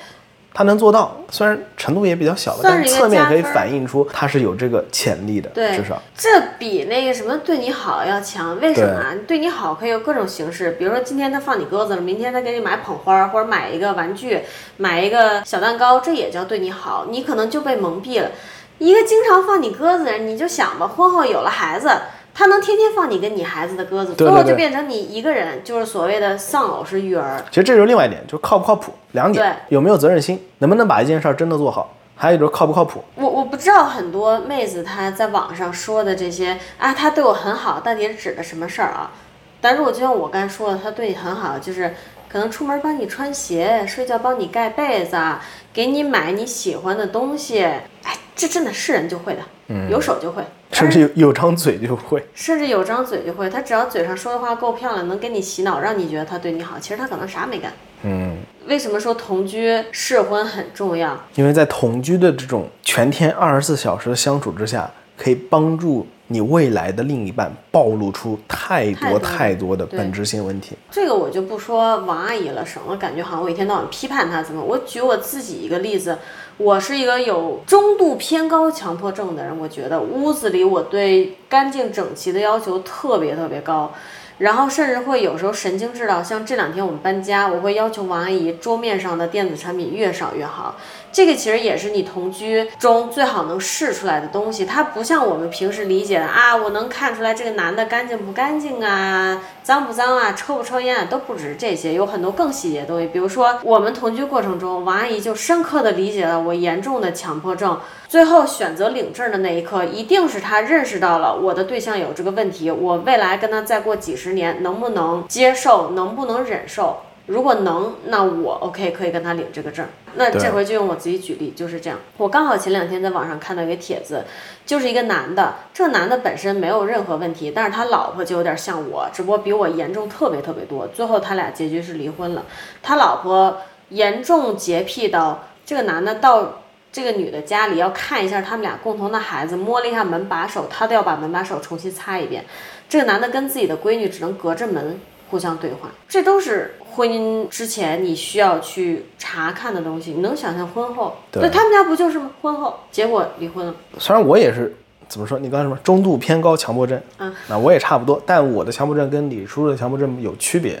李叔是比较平均的，把他的强迫症分散在了生活的各个角落里。我的强迫症是在双标式强迫症，某些事物上，我强迫症是极高的，就有点到变态的地步。但是呢，在生活的其他部分，我是完全无所谓。他那天很过分，我们装修最后阶段验收房子的时候，有一个墙上的开关，它那个框啊，不是水平的，可能距离水平线就差两毫米。对，他跟我们营业担当小安说，这个好像不太水平。然后人家小安拿那个工具跟那儿吭哧吭哧的位置两毫米啊去调整他那个插座的位置，这不太好，不太好。是不太好，但是这我也没法，就很强迫症。包括我的电脑啊，我电脑是极干净的。感觉有点跑题啊，桌面啥都没有，但是这也是在咱们结婚之前，李叔就已经知道的。对，其实这对我们两个来说，当你两个人都是强迫症的时候，这是一个加分项。反而是比较好理解对方的这种心态吧。所以一定要同居，要提前让这些问题暴露出来，倒不是说啊，发现有这个问题啊，我就不跟这个人处了。对，而是而是你在未来真正两人一起生活，有各种各样的压力山呼海啸般袭来的时候。到那个时候，如果你才发现这个问题，对，它很有可能就会成为压死骆驼的最后一根稻草，是的，是的，让你崩塌掉。是的，同居的目的确实就像王阿姨说的，不是我看他有这个问题，然后我俩就拜拜撒由那拉，而是我看到他这个问题，我去评估我们两个有没有能力就这个问题去沟通解决，我有没有能力接受或者宽容的去看待这个问题。在两个人感情还比较热烈的时候。还比较亲密的时候，或者说没有面临那么多生活压力的时候，提前接纳对方，做好这个心理准备，是让你未来能轻松一点的一个方法。对，哦，好像说完了第一个阶段，就是说关于你到底为什么要选择结婚，还穿插了一些莫名其妙的小干货。下面我想聊一聊单身这件事儿。单身，现在单身的人越来越多了。不结婚也是世界范围内的一个趋势了。现在，尤其是发达国家，就是国家的文明和发达水平越高，选择结婚的人越少。至少目前世界上的趋势是这样。但我觉得中国的不结婚跟发达国家的不结婚还是有非常大区别的。我觉得发达国家的不结婚是没有必要结这个婚，没有必要领这个证，但但是两个人一起生活的还是不对少，。但不代表人不追求一个两个人在一起亲密的生关系活。对，可能欧洲啊、美国那边很多，你觉得他结婚率低啊，但他可能两个人组成亲密关系的这个人数并不低的。但中国是很多人现在真的甚至没有能力去承担亲密关系。怎么让我来系统化的分析一下？在我眼里是表象上有几点，首先是中国人把亲密关系和结婚这两个概念绑定在了一起。你想要亲密关系，你就得接受结婚；你要接受结婚，你就必须承担这个社会给你框定死的这些负担，，好像你房子、车子这些。好像你两个人谈恋爱，然后最终没有走到结婚这一步的话，就多少带一点儿浪费时间，又带一点儿不光彩，它带着很多很多其他的在亲密关系以外的东西，但其实这些东西都没有什么用。中国有句俗语，他说的又真实，但是又非常离谱。所有不以结婚为目的的谈恋爱都是耍流氓，对，对吧？就现在想想，它很离谱，但它又很真实。对我刚刚说的是第一点，我觉得第二点就是在现在这个信息大爆炸的时代啊，每个人都非常的有个性，大家都有自己的追求。嗯，社会上事物变得越来越多，在这种情况下呢，发达国家的人可能做到了，我又能自己很有个性，有很多不同的追求，我同时也能接纳别人的个性。但是在中国呢，我们生活的这个时代，二极管是越来越严重的，可能在你眼中，别人的个性就不是个性了，而是你所无法接纳和承认。亲密关系或者婚姻，两个人不能快乐原罪，不是亲密关系和婚姻本身，而是在两个人进入到这段关系以后，没能做到完全尊重对方的喜好，没能给对方足够的空间，就是双人关系压缩了他个人生活水平，所以他最终还是会选择脱离这段亲密关系，选择单身。然后在此之上呢，中国现在越来越严峻的男女对立，让更多的情侣拒绝哪怕是进行第一步的互相接触。不是情侣了，应该说让更多的人，无论对对性别，比如说女的就会对男性产生一种恐惧，对恐惧，我很能理解这个。然后男的会觉得女的都拜金，我一定没有钱，然后他可能他追求亲密关系，甚至结婚，但是呢他又没有钱，最后他就变得很酸，他就在网上说一些怪话，然后女的就又觉得啊，男的果然都这么怪，其实这个就是我之前说过的，我之前跟你经常聊天，我会说嘛，这是一个恶性循环。首先，这个社会他对女性的价值做了错误的判断，让女性在找工作和养活自己上面成为了劣势群体。但是呢，女性她也要生活，那么她无法获得的这部分财富从哪里来？慢慢的就演变成了咱们所说的彩礼也好，以及结婚时的各种花销依。赖男性。女性也有父母要养啊，愈演愈烈下来，在彩礼越来越夸张的情况下，男性会越来越认为女性就是一个商品，越来越物化女性。我想修正你刚才说的一个词儿，你说是社会对女性价值的判断是错误的，嗯，但其实这不是一种判断，这是社会赋予女性低价值，以使他们可以回归家庭，成为男性的保姆。但其实呢，比你刚才说的那点更过分的是，我们表面上看上去是女性就业难，然后男性在养家，实际上中国有多少家庭男的吃喝嫖赌？他能拿回家的最有用的东西，钱都拿不拿不回来。很多女性在面临就业难的情况下，还要一个人出去工作，钱拿回来不光要养自己，还要养孩子和上面长辈。嗯，这就回到之前说的那个问题，就是如果你最后结婚是为了这样的生活，你为啥要结？为啥不单身？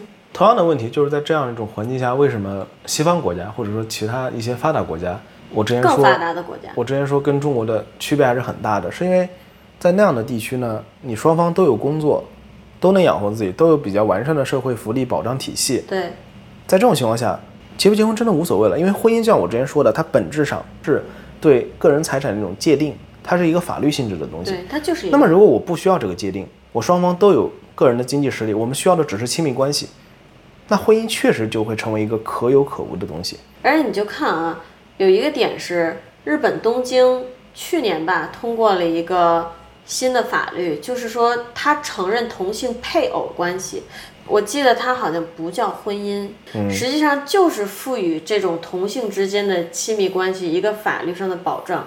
你怎么叫它都无所谓，它就是让你简单来说，在你的配偶生病住院的时候，你作为他亲密关系的另外一半，可以帮他决定后面的治疗方案等等等等。对，其实这个就是我之前说的，它无论是名字叫什么，无论是婚姻还是同性关系，它存在的目的是为了从法律上去帮助你的。也不用单看说觉得它是同性之间的，因为欧洲啊，现在尤其是还是北欧，有很多这种基于同居人关系的法律，而不是基于婚姻关系的法律，它能给出相对类似的保障。嗯，亲密关系其实是可以以非常多的形式存在的，也是可以得到法律保障的。婚姻最终它只是一种说法了。对，嗯，因为你想，一个能得到法律保障的同居人关系和一个婚姻关系有什么区别呢？所以说吧，还是我们刚刚说那点啊，要把亲密关系和婚姻分开看待。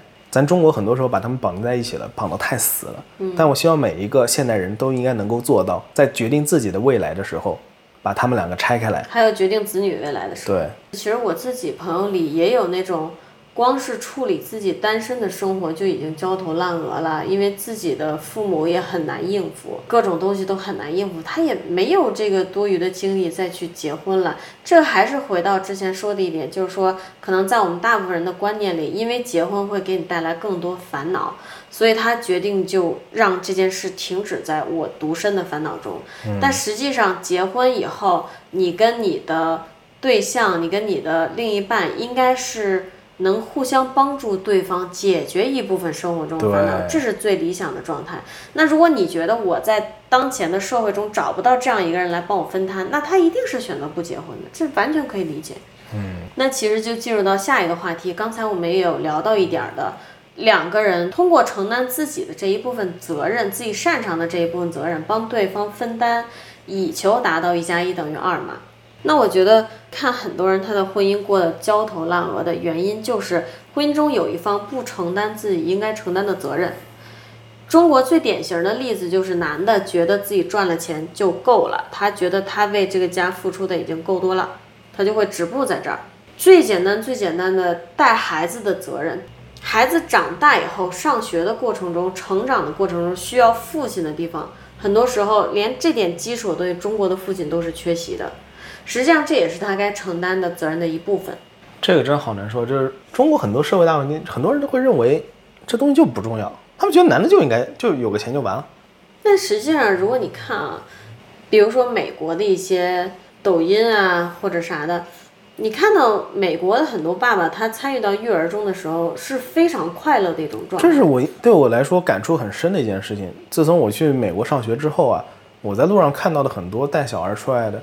真的，在我眼里，男的特别多，妈妈可能会没有，但爸爸一定在。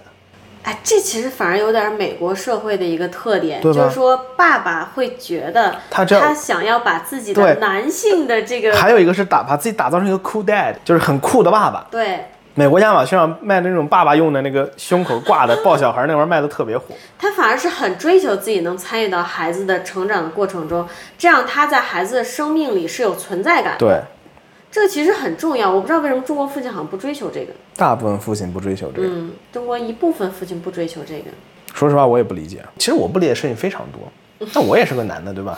两人生活之前，我也在网上看到过，就是说，老婆有那种撒撒娇啊、卖个萌啊，有这种需求，但男的不给任何的反应，甚至会就是觉得你都多大年纪了，别这样啊。你应该深有体会。我深有体会，因为我是有硬性的撒娇需求的。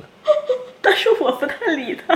对他就是不怎么理我，他就像个死直男一样。我特别不能理解，有啥好撒这个娇的？是不撒了日子就不能过了咋的？不行，这个是每天有任务的，我得完成的，要不然很不舒服。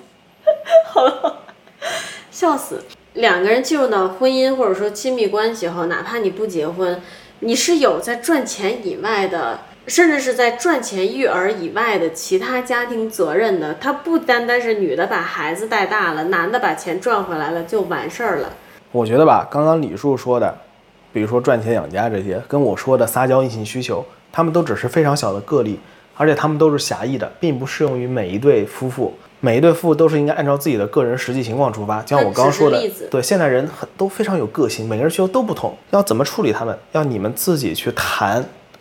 很多时候这些问题的起因都是因为双方无法沟通，你不把自己的需求讲出来，别人是不可能懂的。咱们之前不是说结婚之前你要去观察对方是不是一个靠谱的人吗？这个和现在说的承担个人责任就连起来了。这个人不光他。得能承担自己的责任，而且他不能推卸责任。你像是我们家最简单的例子，王阿姨做饭，我刷碗。她做了饭了，我一定把碗刷了，基本不会说说，哎，我就是不想承担这个家庭责任了，今天我就不干了。如果我看到她为这个家庭，比如说付出了百分之五十，那我一定把另外百分之五十顶上。其实她也是一样的。然后，除非是我们两个身体状况，比如说今天王阿姨生病了，或者我不舒服。那他就会来替我顶上我这部分责任。你不要推卸你的家庭责任，你推卸掉了以后，对方就觉得你这个人不值得信任嘛，对不对？然后这个其实逐渐他也有可能最后变成压死骆驼的最后一根稻草，对，他会让两个人产生隔阂的。信任是很重要的一件事。嗯，李叔说的很对啊。但是如何去分配这个责任，甚至是如何去知道对方有什么需求，我懂，就是我单方面碾压王阿姨，告诉他你今天该做什么了，给他安排好工作，像领导一样就可以了。大家不要听他放屁啊，这是需要沟通的，双方都需要谈的。中国的家庭呢，有一个很大的问题，总是会有太多的事情，你的父母也好，你的另一半也好，都会告诉你，这事儿你可不能跟你爸妈说啊，或者是这事儿你别跟你老婆说啊。咱们引申一下，其实我觉得亚洲家庭可能都有这个问题。我就不理解，有什么不能说的嘛？对吧？亚洲的文化整体是相对保守的嘛。我今天才跟李叔说的，我以前高中时候追过了一个女孩，然后他们家卖海鲜嘛。那天吃饭时候刚好跟我爸说到这个，我爸当时一听，哎，这不就是当时我一直在买的海鲜店吗？然后当时我妈就说，哎，这事儿可不能跟李叔叔说，就是有这种下意识的反应。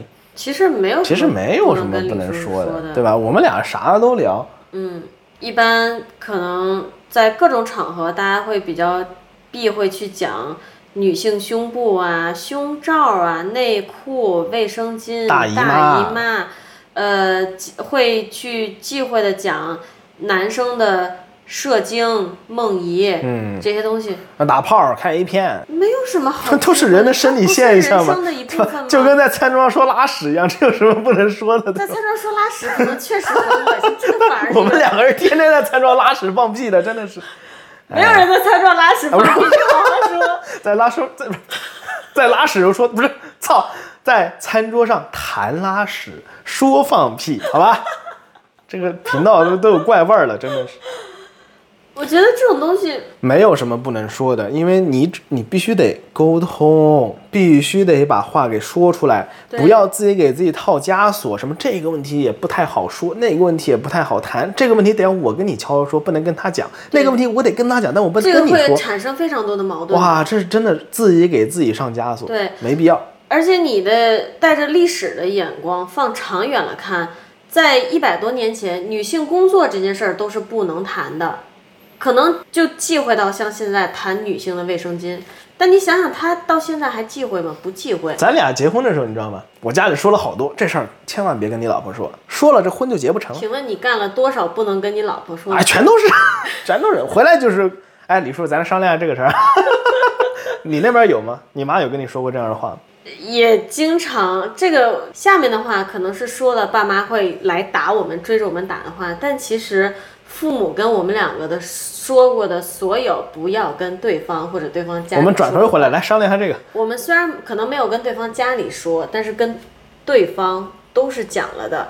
因为这里就有一个点，希望大家牢记啊，不要再说这种不要跟你老公老婆说的傻话，因为老公老婆可能是世界上最亲密、最亲密的亲密关系。你跟你的朋友说，哎，别告诉你妈，别告诉你女儿儿子呀，他可能都能守住这个秘密，但他百分之九十九一定不会跟他的老公或者老婆守这个秘密。不是这样，中国人就是会守的。真的吗？他就是不会说的，因为你知道，不是所有人都像咱俩这样。但在咱们的朋友圈里，其实是这样的。我不知道，但是我朋友里是有的，大部分他们是不会说的，因为那是来自祖辈的心得体会。那我要说了，其实你生命中跟你走的最远的是你的对象。我跟李叔叔结婚的时候，有件事儿我跟他说的，我是非常认真的跟他讲的，因为我平时说话说什么都谈相声一样。坏了，但是我认真的起来，认真的时候说话语气是完全不同的嘛。我跟他说，我们结婚之后，我们两个就独立出来了，是一个小家庭，我们考虑任何事情都必须以这个小家为重对的。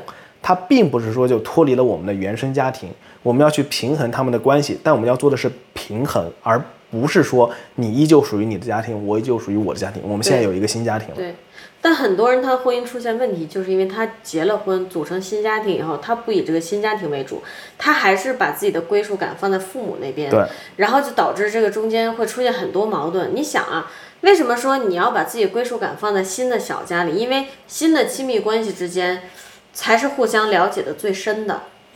我觉得很多人应该有这个感触。之前也提了，其实父母对你的了解并没有你或者他想象的那么深刻。对，就是因为两个人组成了一个新的家庭，有什么不能说的呢？如果有的话，为什么要组成这个新家庭？你在组成它的时候，你追求的到底是什么？或者说，如果两个人连这种风险都抗不了啊，对，这个凭什么能过一辈子呀？这个很重要。但是呢，客观平静的说，中国呢确实有很多的婚姻关系，他就是抗不了的，他就是有些事儿就是没法跟另一半说的。对，因为他的结婚领证呢，当时追求的就不是一个无话可说、亲密无间的亲密关系，他追求的是一种功利的解决这个世界上两个人生活中物质上的需求的这么一个。在我眼里呢，中国很多结婚是两个家庭的结合，而不是两个个人的结合这个整个亚洲都有这个问题，啊，确实。那亚洲其他地方我也不懂，但是中日韩是有的。我也不知道啊。那确实是婚姻在很多地方其实都是其实是家庭和家庭在结婚。对，不是人和人在结婚。但我觉得啊，我并不反对这个家庭和家庭结婚的观念，但是呢，如果你放进去足够多的努力和足够多的思考，你是可以让两个家庭的结合变得非常愉快的。你是可以让你的家庭和他的家庭觉得是家庭和家庭在结婚，但是你们俩实际上就是个人和个人在结婚。所以说要平衡好这个关系，但这个是说实话很难分享经验，每个家庭间的区别都太大了。我能说的只是，请大家好好沟通，一定要做好这个沟通的工作，然后尊重对方，要把要把对方当成你最亲密的人去跟他商讨、跟他探讨，并且你也要做到为对方着想。很多人会出现问题，是因为在这个沟通的过程中，突然发现对方根本没有跟你组成一个独立小家庭的打算，对方的一切出发点还是以自己的原生家庭为主，在思考这些问题，最后就会让你看透对方，原来你并不是在和我结婚，你并不是在和我过日子。有的人为什么他结了婚，小家庭也不快乐，大家庭也不快乐，是因为这个世界上你的父母和他的父母不可能完全了解对方，但你和你的对象是可以完全了解对方的。你们两个做到契合，成为纽带，才可以让两个家庭在一起。你不能指望说，哎，我爸和他爸，我妈和他妈，在我俩变成真正和谐的亲密关系之前，他们变成真正和谐的亲密关系的。这个东西它是有点离谱的。而且怎么说呢？我也要说一句啊，我们两个其实是多多少少有那么一点站着说话不腰疼的感觉的，因为我们的父母都比较好搞，大家都很开明嘛，然后也没有那么多乱七八糟的就搞事情的那种要求啊，这种没有没有，对那种什么电视剧的剧情也基本都全都没有出现过。对对对，但反正我觉得吧，处理方式都是一样的，要好好沟通的，两个人一定要搞清楚你们的共同利益到底是什么，以这个为基准出发，才能去决定如何平衡自己的小家和大家的关系。沟通很重要，然后尊重很重要，尊重你的对象的私人空间和想法，尊重你对象的父母的私人空间和想法，期待他们也能同样的对待你，对，这个最终是可以达到一个比较愉快的家庭关系的。那最后咱们来谈谈生小孩儿，一个我不敢碰的话题，一个我也不太敢碰的话题。那要不我们就不做了。那我要说一个，哎，这个说了会不会被打呀？到时候，其实我是比较喜欢小孩儿，我也比较想要小孩儿的。但是主要原因呢，是因为我跟我父亲关系特别好，虽然有矛盾啊，但是我们俩是从来不会撕破脸的，比较尊重对方。我父亲是一个很开明的人，然后他能力也很强。而他们俩脾气都比较好，对我们俩脾气都比较好得特别僵。我们从从小到大就没翻过脸，然后就是从我能喝酒就一直在一起喝酒嘛，然后啥都能聊，真的啥都能聊。也就是因为我非常享受这样的父子关系，所以我也很希望自己也能有这样的跟子女的关系嘛。所以我以前会很想要小孩，但是呢，跟李叔认识之后呢，这我真没有怪罪李叔的意思啊。不过确实，你会怪我。不过确实是因为李叔经常给我看各种关于生育的这些东西。其实，在国内生长的人呢，对于特别是男性啊，对于女性生育会经历怎样的痛苦，或者说是会有怎样的安全隐患吧，是完全是不知道的，完全是没有任何接触的。但真正接触过之后呢，才会觉得可怕。我自己是一个，我我晕血吧，我我晕血。我看那种医患的电视剧什么的，但凡看到开刀，我就得两两条腿往椅子上一盘，因为我腿会软。所以李叔给我看这种，我看了那是真的非常害怕。你要说一下看的是哪种？那就是生小孩那些嘛，分娩啊，生小孩啊，并发症啊，后遗症啊。所以我现在其实是有点抗拒。你要挨打了？对，有可能会挨打。我可能要第一个挨打。不过啊，还是要说啊，我依然是想要小孩的，我还是喜欢孩子的。但是呢，我现在处于一种不想管的状态。国内现在有一个很怪的风气，就是说你会看到很多男的他去做那种女性阵痛体验。这很傻逼的，我说出来这是非常傻逼的一个事情。这个就很表面功夫。对我觉得这应该由我来发言，我是一个男性，应该由我来发言。首先，我觉得这是一个好事儿，你去体验这是一个好事儿。但是啊，无论是去体验这个的男性，还是去让自己的男朋友或者老公去体验这个女性，我觉得但凡他们想到去这么做，都是缺乏对女性生育最起码的尊重。这是一个非常危险的事情。你他妈去那种路边那种三无小诊所或者什么月子中心去做这种体验，你这干嘛杀人啊？对吧？医院里面可都配着整套的急救措施的。是有过这个带男性去体验分娩阵痛，然后把人给痛出事儿的，肠子还截掉了呢，很可怕的。我觉得这是无知的体现，真的是非常无知的体现。如果你是一个女性，你但凡你真的知道你以后生小孩会面临怎样的风险，就不要把这种事儿去弄到你老公上或者你男朋友身上让他试一试。你要是可以没问题，请找一家。正规的医院，他提供这种服务的，我不知道有没有啊。但是你想让他体验，必须要找正规的医院。至少像你，你到时候躺在手术床上，周围有医生围着你的，有这么多设备监视着你的生命体征，也有急救措施。这就有点感觉是中国男性并意识不到要保障女性的生育安全，然后女性也并意识不到要保障男性体验分娩时候的生命。我觉得甚至这些女性根本都不知道，她们自己都不知道自己生育会面临怎样的风险。她们只不过是被网上那那种冲昏了头，还是风气，还是等于是跟着大风气走。我当时看那个新闻是非常愤怒的，嗯，我更多的反而是对当时那个女孩子，我对她是感到最愤怒的。不用女孩子，那个女的当时脑子有点问题了都。你自己就是一个女性，你反而自己对这个的，这里面更多是哗众取宠。我个人为什么觉得这个行为有点蛋疼呢？原因是女性生育涉及到的风险，阵痛真的不是最危险的。也不是最痛苦的，比如说产后漏尿，你在很长一段时间里你会漏尿啊，这个痛苦不痛苦？你要不要让你的对象男的去试一下？比如说半年、一年的时间内，裤裆里永远有液体，永远要带着尿不湿，要不要试一下？嗯，所以我说他这个去尝试镇痛是一个很。表面功夫的很哗众取宠的行为就是这点，他并不能让对方让男性真正的意识到女性生育到底面临一些多复杂的情况。他可能只了解一个阵痛，他并不了解在怀孕的过程中女性身体会发生的变化，孕期糖尿病啊这些会带来的风险。反正，如果你带你的男朋友或者老公去做这种体验，是为了给他科普女性生育风险的话，你不如做全套啊！你上网找一个女性生育风险全套，给他不科普全，他自个儿都不懂，他就知道一个这，其实是很多女生自己都不懂，自个儿都不懂。嗯，我觉得这个东西呢，你不能靠人家自己，你得靠这个学校以及各种各样的方式去宣传的。这真的是一个必须得让到时候自己得上手术台的人，他自己得了解这个风险。中国人会忌讳这个东西，这有什么好忌讳的呢？对吧？我印象特别深，我上中学学校。上生理卫生课的时候，大家都是当一个娱乐时间在使用，大家好像很享受那种男生女生两个不同性别的人坐在同一个教室里听一些对方秘密的那种，对对对，那种新鲜感，而不是说去学东西的。最后其实大家什么都没有学到。嗯，我都不知道我的这些两性生理知识哪儿学的，反正可能只有最基础的那百分之五是学校教的。那我要说怪事儿了啊，应该可以播出去吧？未删减版，请前往油管同名频道收听。这时候我把它拉回主题，就是我们两个现在对于孩子并没有恐惧，我自己的心态上反而是处于一种，如果他就是一个健康的小孩站在那儿，我可能有能力，咱不说把他养的特好，但能把他养的还行，无论是从心理上还是从健康上，我还是很有信心，我觉得我能把他养得很好。但是呢，就是生育，女性生育这个东西让人很恐惧。对，可能未来养孩子的过程中，你也存在很多恐惧。比如说，我会关注唐氏综合症，综合症的小孩儿，我会去关注一些肢体有残疾的人的情况，这些我都会关注。然后包括自闭症的孩子，你当然也会对这种他生下来以后的东西产生恐惧。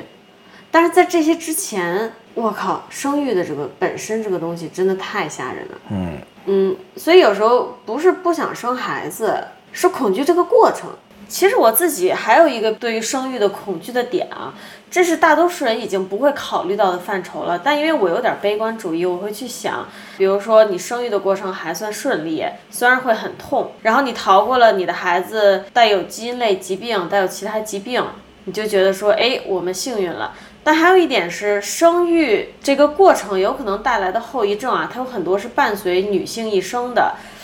它伴随女性一生，已经让这个人很痛苦了。但有时候它是会伴随这个家庭一生的，就是女性生育这件事儿，它的危险性是可能让这个家庭一下失去一个成年人的劳动力这种感觉。说起来可能有点功利，但就是这么现实。哪怕是对一个夫妻关系很和睦的家庭，这个重担会落在丈夫一个人的身上。很多人其实好像是不去考虑这种事情的，因为这确实比较偶发。但我会对这生育带来的一系列后面的可能存在的问题感到恐惧。当然，其实大部分家庭最终是很快乐的完成了这一过程，也没有出啥事儿。其实我很能理解啊。再举个不恰当的例子啊，你就天天举不恰当的例子。他这不就跟新冠一样吗？你说新冠，实际上咱们中国这么多人得过了，对，从来没听说过后遗症。但其实你看到国内的人是非常恐惧这东西。对啊，这我也很能理解。但是，我不知道有多少人是真的了解这个而恐惧，有多少人是单纯的就是人云亦云而恐惧。但是我非常能理解那些充分了解它，并且还同时感到恐惧的，因为它确实几率就不是零。我该说的这个东西，很多女性自己可能就考虑不到那么远，因为它确实太偶发了。然后你指望这个家里的男性去考虑，我觉得就根本是不可能的事情。因为我自己就是个直男嘛，那我充分的理解了。怎么说呢？如果没有李叔给我看这些东西，我首先我自己是无论如何我都是不会去主动去搜这些的。为什么呢？嗯，为什么呢？我连我自己都是吧了自己一脸才会去搜，对吧？你想我怎么可能会去搜跟自己的性别不一样的这些东西呢？对吧？也许偶尔可能我在电视上或者是某些电影里面我看到一些，我会想，啊是这样的吗？真的假的？然后我可能会去搜一下。但是你想让我系统的、全方面的去了解，它确实是可能性非常低的。我对它不感兴趣，我对我自己都不感兴趣，对吧？我怎么可能会去对异性啊？我对异性是感兴趣的，但我怎么会对异性的这些生好理的好讲话，为什么就突然画风就搞笑起来？当然，你你别打岔。但是我不会去搜这些，怎么说呢？跟我的生活确实没有什么关系的东西。确实，因为我会去搜，也是因为我在搜到第一个跟它相关的东西的时候，我似乎是可以幻想到那种疼痛和痛苦，恐惧驱使的我去了解更多。但是你如果看到这个东西，它没有办法让你联想到会发生在你身体上的痛苦，你自然确实是不会去想要更多的了解他的。其实人就是这样的呀，所以说需要，这这是需要宣传和教育。对。拿新冠举例，嗯，新冠为什么现在大家对他这么恐惧？未删减版，请前往油管同名频道收听。我感觉啊，咱们包括前面说的婚姻啊，还有生孩子这些，其实最终大家不想结婚、不想生孩子的原罪，不是说婚姻关系、亲密关系本身有问题，也不是说生孩子这件事儿和养孩子这件事儿本身有问题，而是你在选择做这两件事儿的时候，能得到周围人的帮助太少了，让你没有勇气去选择它。还有一个就是成本太高了啊，其实这就是我说的那个帮助太少了，无论是物质上的，还是精神上的，还是肉体上的帮助都太少了。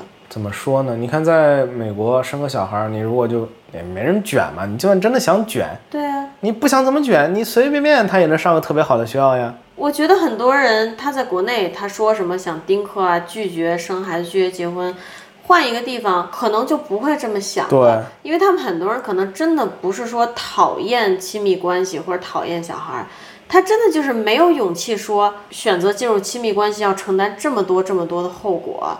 我选择生孩子要承担这么多这么多的后果，他是怕这个。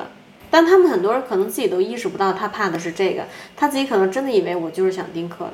是，我觉得现在可能很多人他不会想这么多东西啊。其实是的，就是大部分人不想。头脑里被一些观念冲冲刷的太厉害了，可能只是觉得我讨厌男的，我厌男，所以我不想生小孩儿。比如男的，男的会觉得我讨厌女的，我厌女，他们都拜金，我也结不起婚，我要什么小孩儿？网络教育放到你，他把两种性别最恶劣的事情全都给放的特别大，然后丢到你眼前，然后你周围所有人都跟着一起骂，骂多了你自己也就信了。其实人的观念是会随着年龄和阅历增长变化的嘛。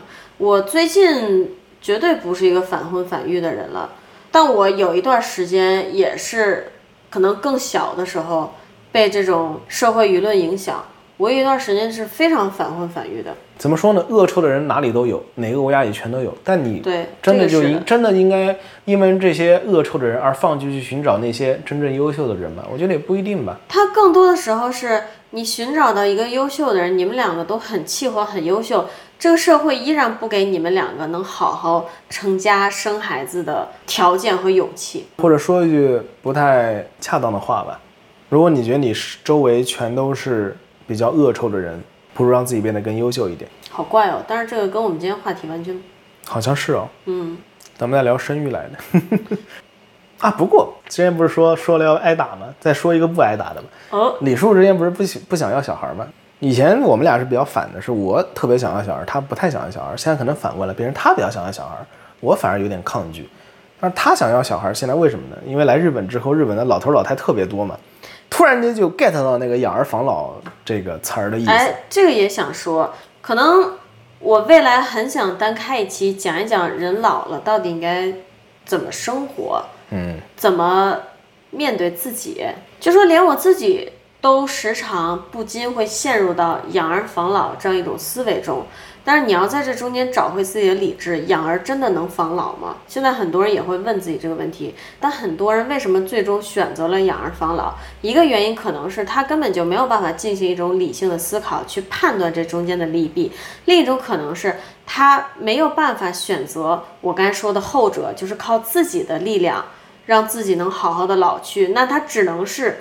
就是如果他选择靠自己的力量养老的话，他可能连百分之五十好好生活的几率都没有，他只能是选择生一个孩子，赌这个孩子这边有百分之五十的几率能管自己养老。我觉得你的说法呢，大部分我都同意，但有点太片面了。因为在我眼里，这个防老可能只有很小一部分是物质上的，更多的是为了对抗那种如潮水般的空虚感和孤独感。其实是的，我现在比如说观念改变以后，想说要一个小孩儿了，那其中有很多很多其他复杂的原因，其中一个原因就是说恐惧这种孤独感，而不是恐惧没钱给自己养老。实际上，你说中国很多家庭孩子成年以后，父母还要拿出一部分钱来给他们买房，帮他们带孩子，真的会走到说没有孩子就没有人给自己物质上的养老吗？肯定不是，他们给孩子买房的钱都够给自己养老了，所以最终可能还是为了填补心灵上的这种缺失。反正这只是我自己的看法。今天其实很多关于婚姻啊，关于都是咱们自己的生育，都是我们自己的想哎，法。这样咱们一开始说的嘛，希望能用我们自己的思路为大家打开一些新的这种。就算是要孩子，我也会仔细去想这件事儿，不会自私的觉得说，哦，就为老了有个人能陪我聊天儿，能陪我看电视，我就要这个孩子，或者说觉得，哎，刚过完三十三岁生日嘛，马上要三十五了，很多女性会把这个三十五当做一个生育的坎儿，因为身体原因嘛。我也会提醒自己不要怎么说呢？由于这各种客观的原因，让自己在一个特定的时间点强行的选择生育。它最好还是一个在恰当的时间，你也认同，我也认同，我们再去选择。说简单一点，顺其自然。就是当我觉得我有能力应付生育和养育以后，我会去选择的。我们我们这期为什么欢乐的氛围消失了呢？因为这期聊的问题比较沉重嘛，我也没有找到什么机会来说相声、打打岔什么的。你现在能不能想一个相声讲一讲，跟我们主题相关的？哎呦我操！其实我现在更想知道的是，我们的听众里面，无论是在谈恋爱、准备结婚也好，或者是已婚的，或者是单身向往这种两个人一起共同生活的，大家有没有自己的小故事？我其实还挺想听的。大家在生活中面临怎样的问题？如果有的话，希望在评论里面讲给我们听吧。其实我非常想听，一个是你说的这个，一个是大家有没有在我们两个说的这些内容之外的其他想法，哪怕是不认同我们的想法，哪怕是跟我们相悖的想法，我都非常想知道，我很好奇。啊，我觉得我好功利啊！我其实只是希望大家能更多的评论而已，然后想了这么一个炫酷的借口。哎，我还是说简单点吧，我好不适合这样的角色，所以请大家多多的评论转发 加点赞。然后发现我们俩真的好能唠啊！我们刚开始做节目的时候总觉得会不会题材不够，结果发现随便扯什么都能扯这么长时间。哎呦，我每次都要跟他讲跑题，现在就要跑题，先结束吧，好吧？现在也跑题了，对吧？亲爱的观众朋友们，今天的节目到此结束，感谢大家收听，祝大家生活愉快，再见。